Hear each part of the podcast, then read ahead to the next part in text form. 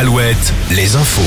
Morgane Juvin, bonjour. Bonjour Arnaud, bonjour à tous. Mobilisation record contre la réforme des retraites hier.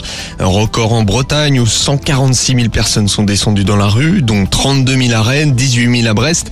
Ailleurs, comptez 20 000 manifestants à Nantes selon la police, 16 000 à Angers. Mobilisation d'ailleurs record dans le Maine-et-Loire. Les syndicats mettent la pression sur le gouvernement. Ils se disent prêts à mettre le pays à l'arrêt le mardi 7 mars. Disparition d'Elena à Brest. Le procureur de la République a confirmé que le corps calciné retrouvé près de Crozon était bien celui de la jeune femme de 21 ans. Nous en savons plus sur le déroulé des événements. Le suspect présumé se serait rendu dans le secteur de Locmaria Plouzané le jour de la disparition.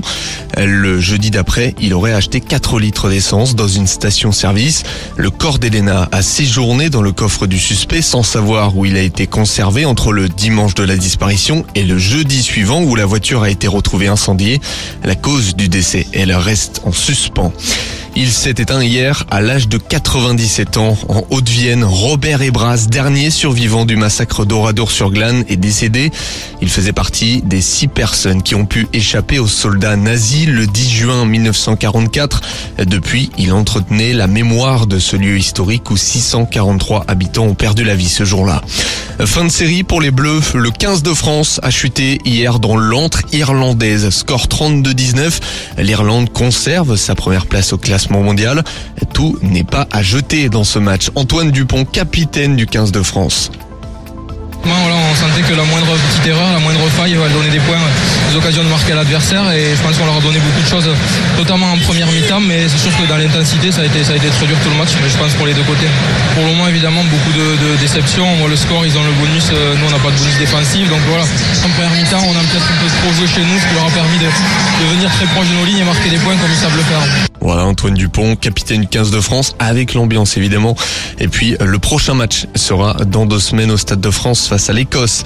Les Chamoignartais ont peut-être trouvé le coach de la gagne. Depuis l'arrivée de l'entraîneur de la réserve, Niort a remporté ses deux derniers matchs de championnat. Cette fois-ci face à Bordeaux hier, un des prétendants à la montée en Ligue 1. Succès 3-1 à domicile, succès aussi de Guingamp et puis match nul de Laval. Cholet Basket renoue avec la victoire. Les Choletais ont battu De deux points hier après deux défaites de suite. Limoges de son côté n'a pas su se défaire de Nanterre, défaite de 17 points. Un mot de National 1 avec un choc 100% vendéen hier soir entre les Sables d'Olonne et Chaland. Victoire sablaise avec 16 points d'écart. Deux chocs de haut de tableau hier en volée Saint-Nazaire-Tours et Chaumont-Nantes. Victoire Tourangelle en Loire-Atlantique et puis succès nantais en Haute-Marne. La météo. La météo sur Alouette avec météowest.fr. Et vous l'avez remarqué ce matin, beaucoup de vent euh, mêlé à des températures fraîches. La journée sera tout de même très ensoleillée comme hier. Euh, ce sera la tendance les prochains jours avant l'arrivée de quelques précipitations.